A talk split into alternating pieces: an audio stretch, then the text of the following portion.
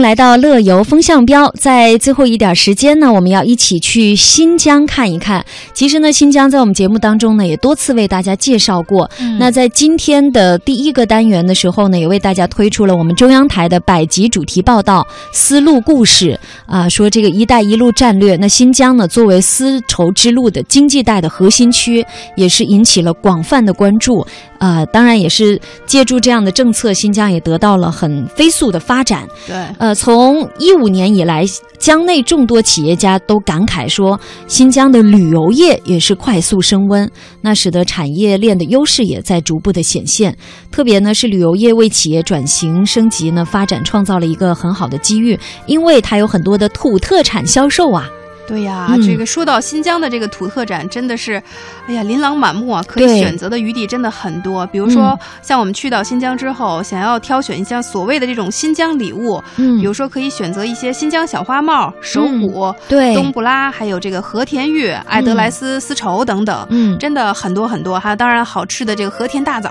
对。嗯，哈密的哈密瓜啊，嗯吐鲁番的葡萄，库尔勒的香梨，啊，都是为新疆的旅游增添了很多的魅力。是嗯，那其实从二零一三年的时候，为了推进。这个旅游业的发展呢，新疆维吾尔自治区旅游局就已经在全疆范围内征选了三百八十二种以新疆礼物为专属品牌的旅游商品，啊，当然最终年度评审出是一百七十九种代表性商品品牌，入选了新疆礼物，就可以作为伴手礼带给你的亲朋好友。是，嗯而且这个新疆礼物呢，规模也是越来越大，不仅走出了家门，还从网上往下走到了网上，也让世界又多了一个认识新疆的窗口。那新疆也多了一个宣传自己的这样一个载体。嗯，所以呢，我觉得对于游客来说，不仅仅是证明自己曾到此一游，当然也希望通过购买伴手礼来更多的了解新疆当地的文化内涵，嗯比如说剪纸刺绣、农民画、乐器、葫芦雕刻啊、